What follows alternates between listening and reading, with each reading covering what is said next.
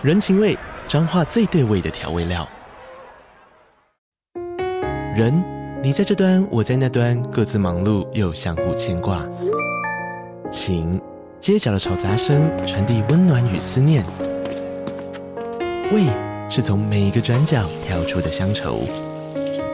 这里是彰化县政府 Pocket 节目《彰化早咖》，我是主持人内克。从彰化大小事各具特色到旅游攻略，透过轻松有趣的访谈，带着大家走进最在地的早咖。准备好了吗？彰化的故事，我们说给你听。以上为彰化县政府广告。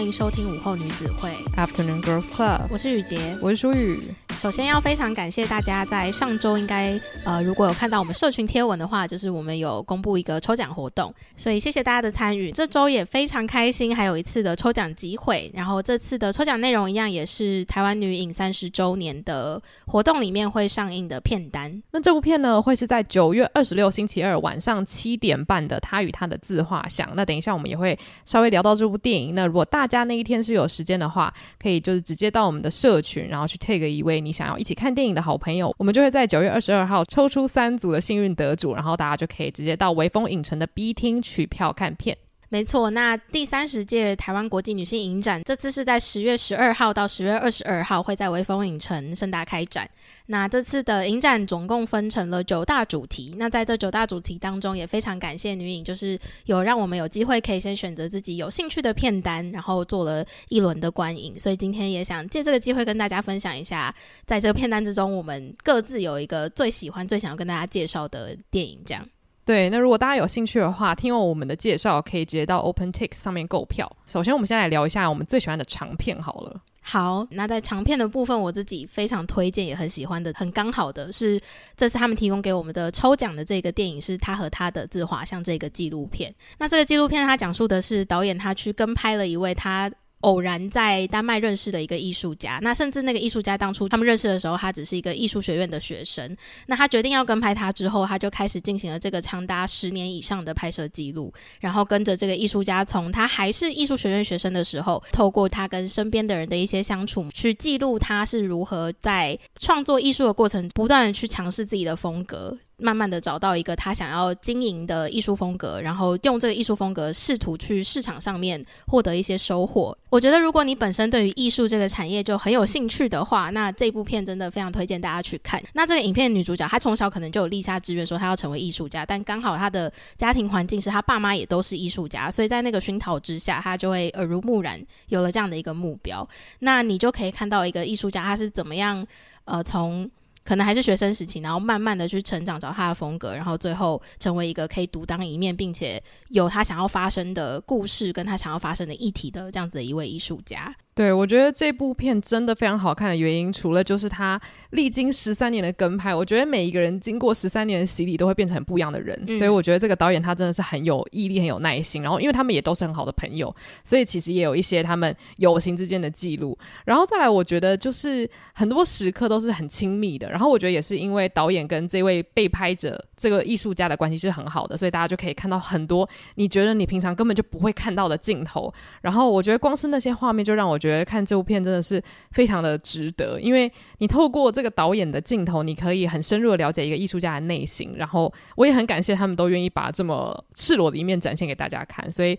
如果大家有时间的话，我真的非常推荐可以去欣赏这一部。那你想要推荐的长片是哪一个呢？那我想要推荐的呢，是在台湾竞赛单元里面的《失婚记》。然后我自己很喜欢这部片的原因是，导演他本身就是从越南嫁到台湾，但是他在台湾的婚姻生活并不是那么的愉快。然后在他离婚之后，他就开始尝试拍纪录片。然后这部纪录片很特别的地方，就是导演他回到越南的时候，他就去找了很多他可能在台湾认识的很多。呃，越南的朋友，然后这些朋友他们可能是在越南短暂的度假，有可能是到越南久居。那总之他在拜访这些人的过程中，他们会一起去聊聊过去在台湾的婚姻发生了什么事情，为什么想要来台湾，台湾人对他们的误解，或者是他在婚姻生活里面经历到什么他没有想象过的事情。然后每一个人的故事都，我觉得应该这就是纪录片的魅力吧，就是每一个人的故事都非常的精彩。然后你没有想过，原来这些人他们是经历过这么多事情，然后才终于找到他可能所谓的幸福，或者是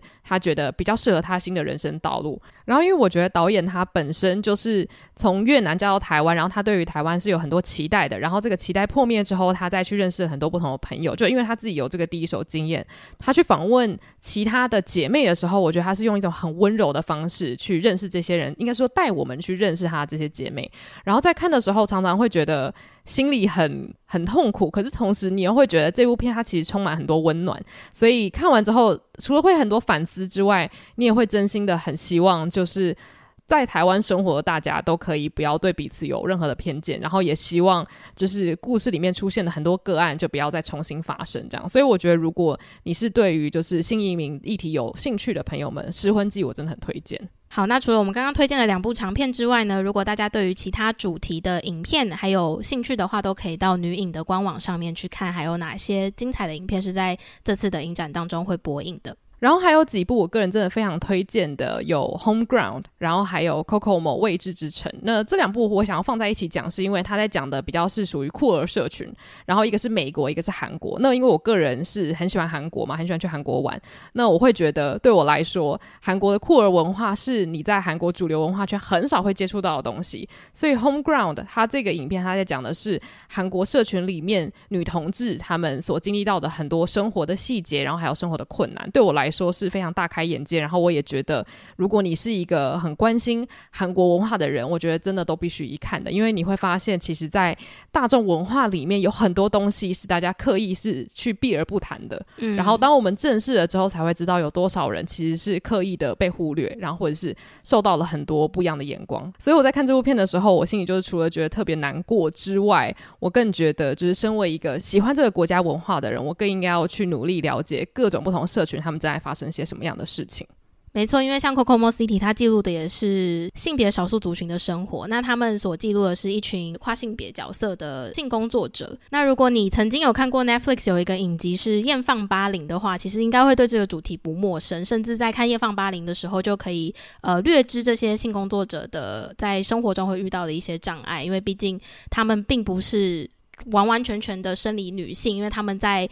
工作的时候，他们必须要用生理女性的样子去吸引他的顾客，但是他们实际上可能身上还是会有一些男性的器官在，嗯，所以他们在工作的时候，很常会遇到不管是客人的辱骂啊，还是客人会把他们当做别的物种看待的一些事情。其实我觉得都是呃，在《艳放八零》这个影集里面就可以略知一二，但是在这样子的一个纪录片当中，就可以得知更多他们真实在事件发生当下他们的心理感受是什么，以及他们是如何去，我觉得不能讲克服，而是如何去跟这样子的一个困难共处。嗯，我觉得很少有机会可以有这么直接，然后很很真心、敞开心胸，让这样子的一个族群去跟你做这么深入的对谈。对，所以是一个也是很推荐给大家，有机会的话，也希望可以去了解的一个议题。对，那短片的部分，你自己想推荐的作品是什么？短片的话，我是想推荐一个是叫《走走》的，也是纪录片。我当初在看这个影片叙述的时候，其实我就蛮被吸引到，是因为它当它里面就有写到说，诶，走路是一个我们每天都在做的事情。那如果我去细问这些每天都在走路的人，他们背后究竟有什么样的故事，或者他们的想法是什么？那他就呃挑选了三组不同背景的人，那他们也是每天都很常在做走路这件事情的族群，那都是女性。那其中第一组他所访问的是。早上我们可能会在公园很常遇到大家会相约一起去运动的妈妈朋友们这样子，然后我自己很喜欢那一组的互动，是因为他们就一直让我想到我们很久之前提过的那个闪亮理论，嗯，就是你可以感受出来这些妈妈她们聚在一起就是很单纯的，因为他们真的很喜欢走路，很喜欢运动，然后他们会透过走路这个时间点去。加深彼此的感情，然后可能聊天的内容也是像我们一样，平常就是在闲聊。可是你就是感受出来，他们当他们谁在生活中遇到什么样的问题，每个人都是愿意就是出手相救的那种女性情谊。嗯。然后我觉得这部片最吸引人的地方，就是它看似好像每一组之间没有什么关联，可是你看到最后就突然觉得哇，真的很点题，嗯，就是一切都是从走路开始的。没错，因为其实像走路，我们刚刚讲到是，他可能是为了健康而走，那有些人是为了通勤、为了工作而走，那还有一个族群的人，他们是为了有一些自己想要表达的理念而去上街走路。对，嗯。然后我自己想要推荐的短片呢，也是台湾的一个纪录片，叫做《人之初，性本善》。然后我觉得有一个有趣的地方，是我前阵子在看 Netflix 的一个韩国综艺节目，叫做《人性大不同》台湾篇的时候，刚好就有看到《人之初，性本善》纪录片里面的主角出现。这样，那总之这一部短片，他在讲的是一个台湾的 AV 女优，那导演他就基本上跟拍她的生活，然后也会访问一些他对于他生活啊、家人呐、然后还有他职业的看法。除了可以看到他工作的情况之外，他也会跟大家分享。说他是为什么进入这一行，所以我觉得大家可以透过了解他这一个人，然后更知道这个产业在做些什么。因为我觉得他并不是一个这么公开的世界，就平常你可能上网搜寻，你可能也找不太到这个产业，你需要你需要了解背景知识什么的。所以对我来说，我在看的时候，每一秒都是充满惊奇的，就觉得哦，原来拍摄现场长这样吗？原来拍摄的时候会遇到这样的困难吗？所以如果大家跟我一样，对于就是性产业是很好奇的，或者是你本身就是对于性产业很有兴趣的话，我认为你可以先去看《人之初，性本善》，然后看完之后去看《人性大不同》，然后你会在。里面意外的看到那个主角出现，这样，嗯，那以上的片呢，大家都可以在台湾国际女性影展看到。那之后，如果我们有在试映会看到更多好看的片的话，我们都会在社群与大家分享。我自己是觉得看完了这一轮影片，我一个很大的心得就是，其实这些纪录片是我们平常真的在日常生活中你很难接触到的。然后你如果要在网络上搜寻，其实你也不太知道说你应该搜寻什么样的关键字可以接触到这样的作品。所以我觉得台湾国际女性影展他们这次网罗的作品真的都是。很难得一见，甚至有很多是因为像这次三十周年，所以他们有一个系列主题，就是安排了很多过去在台湾历史上面讲述女性议题或是性别议题相关的一些影片跟纪录片，是你现在根本就没有什么机会可以看到的。那如果你对这样子的议题特别有兴趣，而且你对纪录片形式也很喜欢的话，那我真的很推荐大家有机会的话，可以到微风影城走走。没错，那如果对于他与他的自画像这部片有兴趣的话，请记得一定要到我们的社群抽奖哟。好，那我们今天其实，在节目一开始就开始进入了这个推荐以及介绍的模式，嗯，所以我们就干脆继续延续这个模式。然后今天要来跟大家推荐的主题跟介绍的主题，就是我们最近喜欢听，大概有最近一年左右喜欢听的英文 podcast。没错，就是感谢听众在 Apple Podcast 留言说希望我们可以推荐英文 Podcast。然后之前也有在节目上跟大家提到过嘛，就是我我是有一点 Podcast 中毒。虽然之前有听众有私讯我们，我发现哇，原来我不是唯一一个中毒的。有听众他的那个十天内的使用量是二十三个小时。哎、欸，但是我刚刚说我过去一年喜欢听的，然后我上礼拜才揭露说我根本很少听 Podcast，大家就会想说雨洁清单是不是去外面搜集过来的？没有没有没有，因为毕竟你还是有在听。我有，而且其实我蛮常用 YouTube 听的。那个时速其实不代表什么啦。好突然的开始 为我买保险，没错。好，那首先我觉得我们可以先来推荐两个，我相信喜欢听我们节目的人可能也会入坑的节目啊。如果我们今天是大数据的那个演算者的话，对对对对对。嗯、那第一个叫做 Anything Goes，嗯，那他的主持人就是鼎鼎大名的 Emma Chamberlain。我们很爱提到的人了，对对对对，他是一个美国很有名的 YouTuber 嘛，然后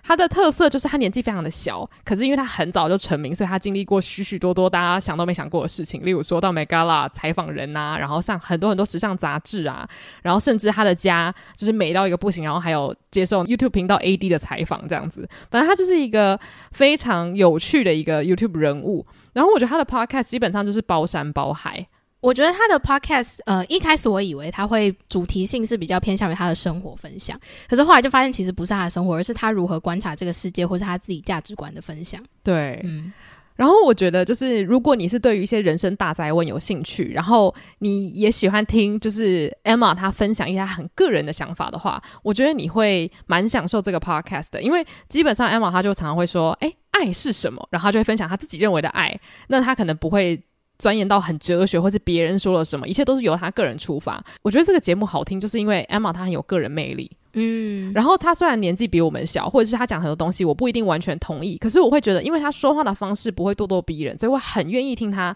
想说些什么。然后，也许他常常讲一些很简单的事，可是他常常提到一些会让我想要去深思的主题。所以，其实我很喜欢他节目发想的方式，就是从一个很大的命题丢出来，然后呢，他就开始天南地北的大聊，说：“诶，请问，就是爱上一个人是什么样的感觉，或者是被背叛是什么样的感觉？搞不好你听完之后，你会。”会开始有自己的延伸思考，我觉得比较像是一个对任何议题的初步讨论，这样。嗯，我觉得这一块的那个主题内容比较偏向是你本身就对 Emma 这个人很有兴趣，然后我还蛮吃他个人魅力的话，那真的会觉得这个节目非常的好听。对，那如果你自己本人可能对 Emma 没什么认识，但是也想要体验看看说，诶，他的节目氛围是什么样子的话，我会比较推荐可以听他对于 YouTube 产业或是 KOL 产业的一些分析跟看法，因为他自己本身就是这个产业里面的算个中翘楚吧。对 对，所以他的一些看法跟他看到的那个。范围是很大的，就是他他对于这个市场的见解也是蛮有他一套的看法，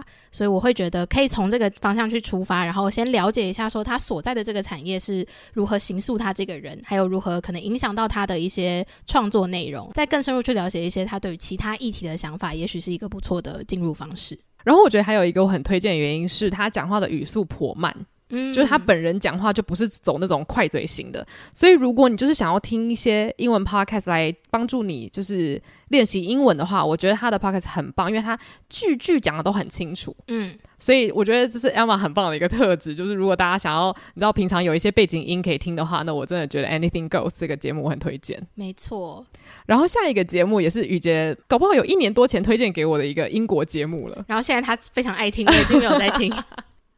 你当初是怎么发现的？我还蛮常会去 podcast 的频道下面，他不是会推荐一些别的节目我就去那边闲晃。然后就会看到类似的。那因为我喜欢的节目风格都蛮像，就是要么是一个女生自己在讲，不然就是两个女生在讲，所以他就会推我类似的。那这个节目就是两个英国女生，然后其实跟我们节目类型真的很像，甚至有时候讨论的议题也很像。嗯、可是因为我们的生活背景跟我们成长的地方是不一样的嘛，特别是他们是在欧美国家，所以我觉得是可以听到更大的世界观的人对于同一个议题，然后有什么样子不一样价值观的想法。对，然后加上就是他们相对我们来说，他们的个人生活真的非常的丰富，所以其实，在听他们分享这些议题的时候，也可以听到很多他们遇到跟这个议题可能相关性的事件，然后可以更清楚的去让你想象说，诶，如果你今天是自己遇到这样的议题，你会怎么解决？这样。对，那这个节目叫做《Goes Without Saying》，然后我个人觉得这个节目很上瘾的原因是他们两个感情蛮好的，就是怎么讲呢？因为这个节目的调性偏发散，嗯，所以我觉得他。能够吸引我的主要原因是因为这两个人他们很熟，然后无论他们聊什么主题，他们都可以聊到很贴近对方内心，然后跟很深入。所以像有的时候他们可能节目里面会有大概三个大主题，或者是他们前面疯狂闲聊，然后呢最后十五分钟才会进到他们真正的主题。可是我觉得，因为他们彼此很了解自己生活在干嘛，然后他们就会从日常生活的琐事，然后切入自己现在的心理状态。那如果你跟他们年纪差不多是，比如说二十二到二十八之间的话，我觉得你在听他们分享琐事的时候，时候你会很有共感，因为他们可能最近是参加了一个什么活动，然后突然有冒牌者症候群，或是最近夏天来了，然后突然对自己的身体不自信，或者是今天看了一个什么节目，突然觉得天呐，我超爱这个男的。反正就是他们经历过的一切，我觉得都是我在生活中很常会想到或思考到的事情。然后我觉得他们接触的那些社群媒体的东西也都很像啦，所以有的时候真的常常会，我们这个礼拜聊了什么，下个礼拜他们的那个 podcast 的标题可能会出现我内心也在想的关键字，然后会吓到想说，我们隔了那么长的的距离，可是我们内心在想的东西是极其类似的。所以就是怎么讲，如果大家觉得你对于那种社群观察很有兴趣的话，Goes Without Saying 的东西你一定会超级喜欢。好，那接下来我们就要来正式 推荐，呃，其他我觉得。类型比较不一样的节目。那首先第一个节目呢，其实也是雨洁推荐给我的。然后这个节目它的调性非常的清楚，它就是朗读听众来信，然后给回应。嗯，然后这个节目的名字叫做 Unsolicited Advice，其实就是指不请自来的。建议这样子，就是你可你没有要求我，但是我要跟你讲一些我心里面的想法。对，然后他们之前就有一次讲说，他们的节目名称其实很吊诡，因为那些写信来的人就是说，请给我建议。对，然后他们就想说，哎、欸，其实根本就不是 unsolicited，但反正就是有点类似，你跟我们讲你的故事啊，我们会丢给你一大堆的建议，然后你要不要听都随你这样子。其实我觉得就是。美国版，然后女生版的马克信箱。对，所以如果这样子可能会比较快速让你们对这个节目产生兴趣的话，我觉得是一个很贴切的形容词。然后，因为它是女生版本的马克信箱，所以其实来信的人也都是女性比较居多。嗯，然后我印象很深刻，就是书宇，是我自己听还是舒宇跟我分享的故事？但总之就是他们也蛮常讲一些，譬如说交友软体会遇到一些怪男，然后做了什么样的事情，或者是他曾经在多糟糕的。那个感情事件里面，然后那个感情事件可能对他来说造成什么影响？就是因为加上就是我们平常并没有那么常接触这类型的主题，所以这些主题都会让我觉得蛮有吸引力的。对。而且，因为我觉得这两个主持人他们的生命经历比较不一样。就例如说，虽然他们两个都是 YouTuber，但是一个是全职创作者，然后一个是有在教育界工作，所以我觉得他们常常丢出来的建议可能会有一点不一样，或者是他们同意。很多事情，但是他们细部的建议还是会有分叉，所以我觉得在听的时候你会觉得很有趣。你投稿的人你会觉得大丰收，这样子可以听到两边的建议，然后他们的个性也差很多，所以我很喜欢这种个性差很多的好朋友组合。我觉我觉得这个节目其实最吸引我的地方都是那些写信来的人，他们的他们的烦恼都很特别。就例如说，他们常常会有一些那种超级疯狂的情人故事，然后或者是说家里发生了超级疯狂的故事，然后他们不知道要问谁，所以他们只好问这个节目。那通常很多时候会是匿名的。然后我觉得我真的很感谢那些投稿的人，因为他们会巨细靡遗的讲自己可能跟好友经历到那种不和睦的地方啊，或者是他们经历到那种很琐碎的烦恼，可是却不知道问谁。然后我觉得这些主持人他们很会回应，他们不管怎么样子的怪问题，或者怎么样子棘手的问题，他们都有办法。以他们自己的经历出发去做回答，那甚至他们可能会分享一些自己经历过的不好的事情，然后来当做有点像是大姐姐来跟你分享她是怎么样度过青少年时期的尴尬期啊什么的。所以很多人在来信的时候都会说，你们就像是我从来都没有过的姐姐一样。嗯，对，所以因为他们长我们几岁，所以我在听的时候我也觉得很像在听姐姐给我建议的感受这样。好，那既然你推荐了一个是会有听众来信的节目，那我也跟着推荐一个是叫 Park Crush 的节目。那这个节目的主持人有三个人，我当初会听，就是因为其中一个主持人是 p a n Badgley，就是我很喜欢的一个演员，他是有演《暗面书店》的 Joe 跟 Gossip Girl 的 Dan。嗯。然后另外两位主持人是都刚好有教育工作的背景，一个是曾经是国中老师，一个曾经是国中的校长。然后他们这个主题就是他们会找自己身边认识的名人朋友，然后一起上节目来讨论十三岁到十七岁的青少年时期，然后你曾经暗恋的故事这样子。哦，所以他邀请那些人来，他们的问题其实都差不多。对，就是他会请他分享说，那你国中的时候有遇过什么什么样子暗恋的故事，或者是你国中的时候有什么很糗的事情是你不想公布的？那因为那些人都是名人，所以你也会很好奇那些名人的国中生活是什么样子的。嗯，那你觉得他们三个人相处的风格大概是什么样子的？他们三，因为其实他们的重点不是他们三个人相处，是真的是那个来宾，oh. 所以并不是说你可以从他们三个人的主持当中得到什么火花。但是，呃，我自己会觉得一开始让我很着迷于这个节目，是因为刚刚不是有提到说还有来信的部分嘛？他来信的部分就是听众一样也会分享自己曾经在国中时期发生的一些很糗的，不管是告白故事或暗恋故事，或是真的单纯就是一件很糗的事情。Penn Badgley 会用他非常迷人的嗓音去朗读这封信。天哪，对。诶、欸，他他是他他也是马克哎、欸，他是。然后另外一个这个节目很值得一听，就是因为 Penn Badgley 他毕竟自己在影视行业工作这么久，然后你如果很喜欢花边教主，或是你很喜欢安眠书店的话，你就有更多机会可以听到跟他一起演戏成长的周边演员他们的人生故事。嗯。所以主要是因为他可以邀到真的很厉害的来宾，而且那些来宾跟他真的有关系，所以他们就可以聊一些很深入的话题，对不对？对，就像是呃，其中有一集是他有邀请到在《花边教主》里面演他妹妹的演员叫 Taylor Momsen。在节目一开始的时候，他介绍 Taylor 的时候，就是有一件事情我很惊讶，是我在看的时候没有意识到的，是。Taylor 他在接演花边教主那个角色的时候，他才十三岁，所以他其实是正在成长中，甚至是才刚脱离儿童时期的人。但他在里面的整个造型跟表现就非常的成熟了。对啊，然后就等于说他从小到大的那个生活阶段是透过工作让他成长的。嗯，所以我也觉得这是一个很特别的经验。这样，嗯。哎，怎么办？我下一个要介绍的节目，我觉得跟呃，他叫 Pod Crush 嘛，对不对？我觉得蛮像的，因为这个主持人他本身也是一个明星，所以他可以请到一堆明星来上他的节目。那这个节目呢，叫做 High Low。然后之前在跟杨聊天的单集里面，我稍微提到他的主持人叫做 Emrata。然后大家如果喜欢看一些就是名人杂志的话，可能对他。是蛮熟悉的，因为他最近刚离婚，然后他就有分享很多，他觉得就是离婚其实是一件就是蛮不错的事情啊，就是身为一个女性，如果你想离婚的话，你就是时尚的离婚之类的，就是会有一些这样的宣言。那为什么他会这么有名？首先是因为他外貌非常非常的漂亮，然后她从小就是当模特，然后后来还有帮很多精品大牌拍照啊、走秀。那后来她也出演了班艾佛列克当时主演的《控制》。然后在里面就是有很性感的表演，所以大家就注意到他。那他的这个性感的外表，其实就是一直让他得到很多的名利。可是他其实中间有经历过很多的事情，所以他后来就出了一本书，叫做《我的身体，你的商品》。然后最近刚好有中译版就是出版，然后大家有兴趣的话可以去看。反正他那本书就得到了很大的回响，因为大家以前就觉得，诶，她这么性感漂亮的女生，一定应该都没有什么烦恼啊，人生胜利组啊。可是其实她就是被物化最严重的人。但是她如果分享这些痛苦的话，大家又会觉得说，可是你靠这漂亮的身体赚那么多钱，所以就其实很多东西很难一言以蔽之。所以在他出版那本书之后，他就可能想说要用别的方式来呃分享他的更多想法，所以他就开了这个 podcast。那在这个 podcast 里面，他常常会请很多名人来访谈。那这些名人可能通常都是跟他有一点类似经历，就例如说像是。呃，可能很有名的 AV 女优，然后他就会请她来聊，就是说，可能他们也是透过 AV 赚钱，但是大家也会觉得说，哎，那你凭什么讲说什么我们我们身体自主权啊？你就是我们的什么的？就如果有一些人有经历过这样子很争议的过去，他就会请他来节目一起来聊聊，一起来分享。然后他也会有一些个人的单集，然后去回应网友对他的批评，因为他请来了很多人，可能会是所谓的争议人物。然后他还有另外一个我觉得蛮有趣的那个付费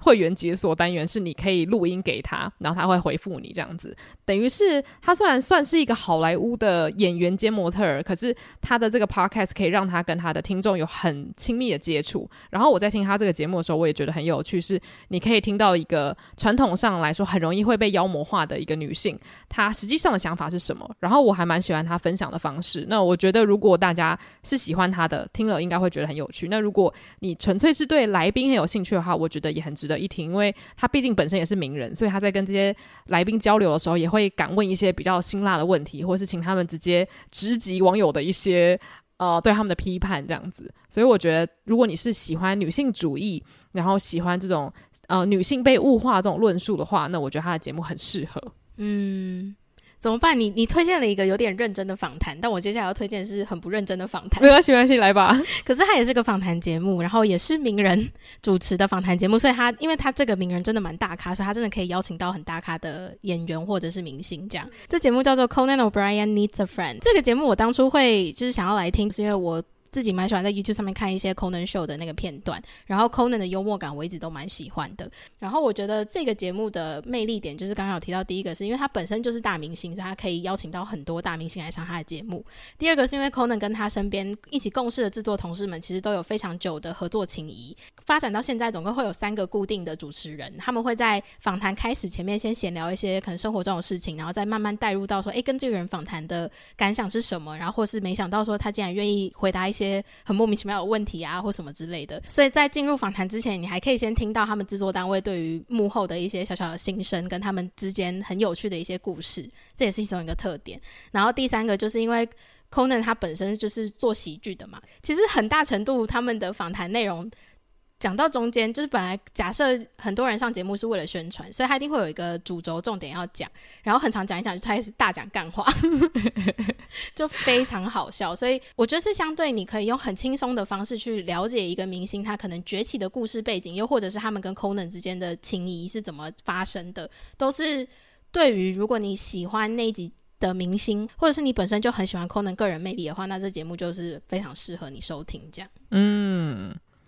好，下一个其实也有点跟名人有点接近，但是他不算是名人，他比较像是一个 YouTuber。他原本是一个非常成功的 YouTuber，然后他后来转战 Podcast 这样子。我不太确定你有没有看过，他叫做 Mina lai。这个女生她很常制作那种就是针对剧集的衣服评论的影片。哦，一个亚洲女生，对对对，没错没错。那我看过，就是大家如果对于那种，例如说艾米丽在巴黎穿的衣服到底是不是好看的，或者是伯杰顿家族的衣服到底符不符合史实这种主题很有兴趣的话，你。百分之九十九应该有看过 Mina Lei 的影片或者他影片的缩图，然后反正 Mina Lei 他当初会崛起也是在二零二零年左右，然后他开始针对很多剧集做这种服装的评论，然后大家就发现说，哎，他的分析非常的有料，然后因为他的本身的穿搭又很有特色，就是有一点二零年代，然后又有很多他自己搭配的那种复古风格这样子。总之，他就是靠着这些时尚评论影片，然后就开始越来越有人气。那他现在的 YouTube 已经算是很成熟了，然后他就觉得他想要利用 Podcast 来分享更多。没有那么精修过的片段，然后他也可以比较深入的讲更多历史文化的分析。然后他的 podcast 节目叫做 Highbrow，然后这个 Highbrow 节目里面呢，其实不只是他 YouTube 的延伸，他可能会讨论更多社群或者是呃流行文化相关的东西。像最近这一集我很喜欢，是因为。纽约时装周前阵不是开始了嘛，然后就一堆名人跟 KOL 去参加时装周嘛，然后因为他自己本身也是算是在这个行业里面，所以他有被邀请去，他就分享了很多他觉得大家可能不知道时装周的故事，就例如说参加派对啊，大家可能都会觉得哦是很厉害的事情，但实际上有可能会是很痛苦的一个过程，因为你可能会需要一直去呃跟别人交际，一直疯狂介绍自己，又或者是大家可能想说他、啊、去参加时装周一定都穿的很漂亮，这些衣服都是送你的、啊，那可能实际上会有别的情形什么的，他就。就会以一个 KOL 的身份去跟大家分享，就是这个产业背后发生什么事情，又或者是他自己手机成瘾，然后他不知道该怎么戒，他就会跟大家分享他上网看到的什么一些论述，然后还有他自己的经历。因为我觉得我很喜欢他，就是因为他是一个非常喜欢做研究的人，嗯，然后他在分享各种主题的时候，他都会讲说啊，我在这边读到了什么，在那边读到了什么，然后给大家盘古开天的做分析，然后搭配他自己个人的想法。所以我觉得 Podcast 很适合，就是因为它有很严肃的部分，可是他本身分享的东西肯定很轻松，嗯，所以就是你可以学到东西，你又可以了解他本人，然后同时你又可以反思说，诶，我自己有没有手机成瘾，或者是我对于时装周有什么样的期待跟想象吗？所以如果你本身对于时装，然后流行文化跟社群的一些现象有兴趣的话，我真的觉得可以去听 Highbrow，因为它可以帮你算是每一周去统整网络社群在发生些什么事情。我接下来要推荐这个 podcast 节目叫做 Guilty Pleasure，然后我推荐到现在，我就发现我真的是很爱听一些娱乐相关的节目，就是刚刚前面推荐的都是访问娱乐明星的嘛。那这个节目它是呃也是一样三个主持人，然后其中一个主持人是 Try Guys 的 Zach。那这个节目它就是非常深入的闲聊式影评，嗯，我就是一言以蔽之就是这样子，因为它每一集的节目抬头就是会直接写说他们今天要讨论的电影是哪一个电影，然后那个节目你点下去你就必须做好你会被暴雷的准备，因为他们就是很认真的，像是我们一群朋友，然后在。客厅里面，然后就说：“哎，我们今天来讨论一下《She's the Man》这部电影好了。”然后大家就开始说：“哎，《She's the Man》怎么样怎么样？”就是一些真的很细琐的电影聊天内容。然后我发现我好喜欢听这种没什么重点，可是又很好听的电影聊天内容。嗯，然后就是听他们在讲一些自己对这个电影的感受跟回馈的时候，很常就会听到你觉得说对，非常合理。其实这边超级荒谬的这样子，就是会听了让你想要点头称是的评论节目。他们都是聊旧片吗？还是他们也会聊一些就是院线片？院线片也会聊，但我比较少听院线片，因为如果我没看的话，我就不想听。嗯，对，因为我就是知道我一定会被爆雷。但我其实还蛮喜欢这种主题，尤其是如果那部片我看过，然后就是三个有看过的人叽里呱啦聊他们的想法，我觉得是真的也很像是去偷听别人聊天，然后你会想说好想加入，好想加入那种感觉。对，而且因为其实你会选你自己真的有兴趣或是你看过的电影去听，所以在听的时候那个共感的程度是会加倍的。嗯，嗯没错。诶，那我接下来要介绍的一个，终于我觉得是比较轻松的了。就是我觉得无论你是学生还是你是上班族，你听了应该都会觉得哦，可以得到一些东西，但是你不需要就全神贯注想说我今天要来学习。那这个 podcast 它也是一个 YouTuber 主持的，但是我不认识这个 YouTuber，他的这个节目叫做 A Better You，然后是一个非常漂亮，然后大概小我个三岁左右的一个 YouTuber，他所主持的。那为什么我会一直强调他 YouTuber 这个身份呢？主要是因为他。拍的内容都是比较像是什么呃早晨晚上的 routine 啊，或者是我的一天呐、或者我一天吃什么这类，就是很生活型的。所以我猜想他很多追踪者都会很想知道说，诶，你是怎么样保持正向乐观的？就是大家其实每天都在看着他的生活，所以可能他因为听到太多敲碗，他就决定说好，他要开一个 podcast，分享很多不只是漂漂亮亮的影片日常，然后还有他内心在想些什么。所以它的主题其实都是什么？开学前可以帮助你就是进入最好状态的十件事情，然后他就会细细的聊，然后他可能还会分外貌篇跟就是内在篇这样。那我觉得这个主题是我自己听了觉得有趣啊，因为我并没有所谓的开学的压力嘛。但是其实我觉得听一听，你还是会得到一些蛮有趣的小知识。就例如说，他会分享，如果你在学校狂流汗的话，你要如何保持干爽啊？然后如何如何当一个香喷喷的人啊？然后有一些比较严肃的主题，可能是你要如何就是利用正念改变你的心情，因为他自己本身可能也有经历过很多情绪的震荡，那他就会分享一些他实际上觉得蛮有用的撇步。然后他有一些是比较有趣，例如说，呃，自己一个人住的时候该该注意些什么，或者是刚你当你刚开始谈恋爱的时候该注意些什么。那对我来说，很多东西我并不是真的会得到很多实际的建议，但我觉得他可以让我了解这个主持人他在想什么，因为我觉得他本身的个性还蛮吸引人的，是有一点像是大姐姐性格，但是他年纪又比我小，我不知道我还蛮喜欢这样子的人，主要是因为他在讲的东西其实离你的生活很远，哦、然后你很好奇，对，就你会想说，哎，原来他这个年纪的人是会在乎这样的事情，嗯，而且他不是就是跟你说烦恼而已，他会给你解方，对，你就很喜欢听解方啊，对对对对对，所以就对你来说会有一种上瘾的中毒性，没错，而且就因为它的主题都蛮明确的，所以你在听的时候会觉得另类的很有安全感，就是它不是那种无边际的闲聊，所以如果你是那种也喜欢听有架构性，你不一定真的想得到什么，你只是想。有一种哦，他今天就是要来分享十种让你快乐起来的方法。那我觉得你蛮适合听 A Better You。然后我觉得如果你是想要练习英文的话，这个节目也是挺不错的。第一个是因为它主题明确，然后再来是我觉得它语速也不算太快，然后它的声音很好听。然后我觉得他分享的很多东西其实都很日常，所以以单字量来说的话，你学起来也可以立刻用在你的生活中。所以我觉得 A Better You 算是只要你本身喜欢听生活类的 Podcast，我觉得应该都很可以接受。嗯，而且因为它有影片版，所以如果你是喜欢看 video podcast 的人的话，你可以直接去订阅 A Better You 的频道，然后就可以看到那个女生就是也是穿的超级可爱，然后跟大家分享她的人生大小事这样子。我开始怀疑你是不是有拿她的推广费？其实我是她的 PR 团队了，对，他讲的非常的详细，他说一定要去订阅，开启小铃铛。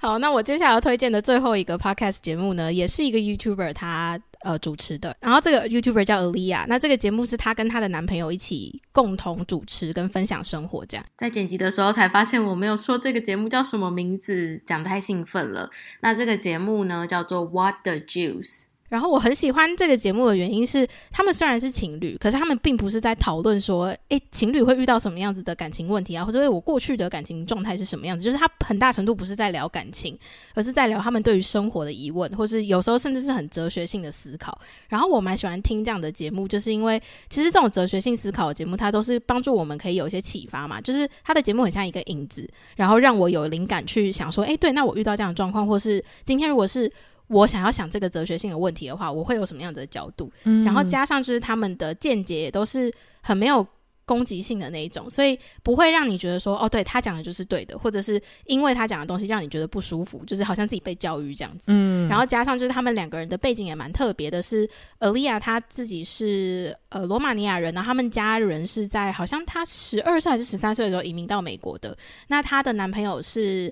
比利时人。然后她男朋友是没有移民到美国，但是在美国也生活了很久了，这样子，所以他们是在美国环境下生活成长。可是他们又有在欧洲生活的背景。然后像是 Aaliyah 有一集就在讲说，诶，她有一年暑假回到罗马尼亚，然后很受不了罗马罗马尼亚的家人，就是他们一见到她就说，Aaliyah 是不是变胖了？然后就想说，天哪，原来这个是一个国际的，就是家族长舌妇很爱问的问题是一样的这样子，所以我就觉得蛮有趣的。然后就是他们的生活背景是因为是从欧洲过去的，所以会跟。美国人的想法可能会有些不一样的地方，加上又是两个不同性别的人在对谈，所以会很大程度去丰富他们对于同一个主题的看法。这样，嗯，哎、欸，我这个立刻想听，因为我最喜欢就是两个人都是温柔的，但是又有不同的意见，嗯，然后再加上他们本身设定就跟一般人可能比较不一样。所以你就可以听到比较多方面的想法。我发现我接下来下一个还是 YouTuber，我到底有多么着迷 YouTuber Podcast？那这个 Podcast 其实我之前应该有曾经介绍过，它叫做 Jordan Teresa。嗯，因为他很常做就是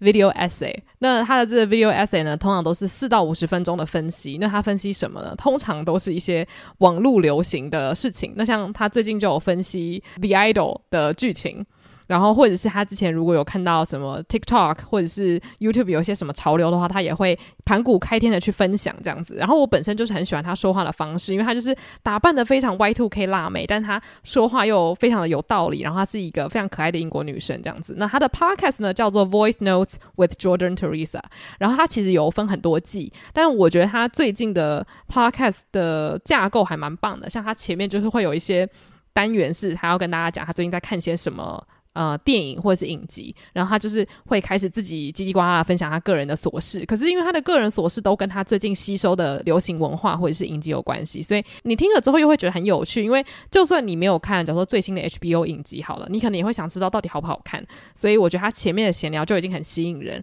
然后他后半段可能就会聊一些比较严肃的议题，例如说他在网络上注意到的可能厌女现象，或者是可能网络上的一些对于身体不不自信的一些现象。那他有时候也会请来宾，例如她有时候会找她男朋友，或者是找一些她其他 YouTuber 朋友，然后一起聊他们在这个圈子发现的一些状况。像我之前有一集，我听着很开心，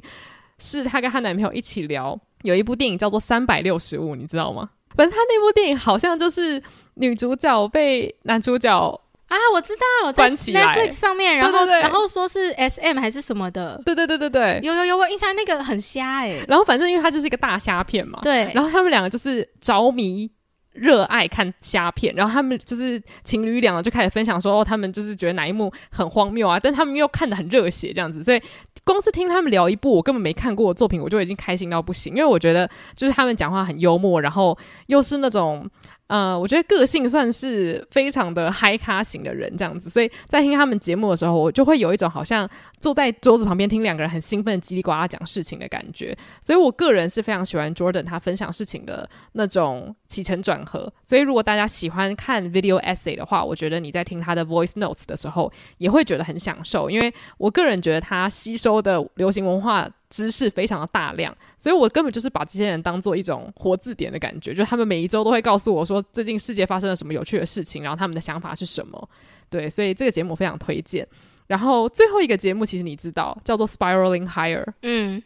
然后这个节目也是之前呃。我们制作那个螺旋式上升的那一集的灵感来源，因为他的主持人两位，其中一位是一个算是 TikToker 吧，反正他现在也是经营各种社群，但总之他一开始是在 TikTok 分享很多自我成长的内容，然后他的好朋友是一个不动产的经纪人，然后他们两个就是一起主持了一个比较像是灵性成长的节目，然后他们常常就是会以他们生活中的苦痛为发想，就例如说他们可能最近过得不是很好，然后他们发现，诶，他们又克服了一些心理上的难关，然后就会把这些东。东西很如实的告诉大家，甚至是可能昨天在家里骂小孩、骂老公的事情，也会拿出来分享说，哦，这些东西就代表我们永远都是在螺旋式的上升，不代表我们出来分享就是我们是老师要教你们这样子。然后他们也常常会请到一些可能灵性导师来加入访谈，但我觉得他们访谈的方式比较不像是喂给大家很多鸡汤，而是透过聊一些非常真实生活中经历到的事情来告诉大家说，灵性成长可能是你生活中可以去实践的。我很喜欢他们的开诚布公的感觉。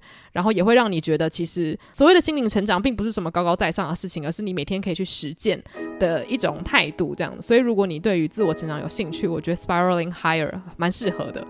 但唯一我要说的是，他们常常会远端访谈，或是两个人远端聊天，所以那个音质上面可能常常会有变动。如果你是很在意的人，嗯、那我觉得要稍微注意一下。嗯。对，因为有时候听久了，我就会发现，哎，我其实对于声音是敏感的，但如果它的内容够吸引我的话，我常常就是会忽略。但我觉得很多人他是不能妥协的。可是我觉得英文节目或者是另外一个语系的节目的话，音质会蛮大程度影响你理解的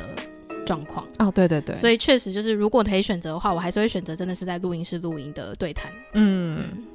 所以以上这些都是我们平常真的有在听，然后我觉得听了很有意思，甚至是我们可能平常吸收知识都是透过这些节目的，所以就希望可以帮助到想要搜集英文节目的大家。没错，然后因为其实我们推荐的节目蛮明确的，都是在一一一些类型当中啦，所以听了这些节目，你可能会在那个类型的英文单字量突飞猛进啊。对，所以这也算是一个好处。对，所以如果大家平常也有喜欢听的英文 podcast，也欢迎推荐给我们啦。因为就像我之前说的，我常常 podcast 荒，所以如果有什么节目你们觉得就是我们听了一定会上瘾，或者是跟我们刚刚提到那些节目调性很像的话，也都欢迎到社群私讯或者是在现实动态 tag 我们，然后也可以到 Spotify 留言给我们，这样大家也都可以看到你的推荐清单。没错，那如果喜欢这期节目的话，也欢迎到 Apple Podcast 留下五星评论。谢谢大家今天的收听，午后女子会散会。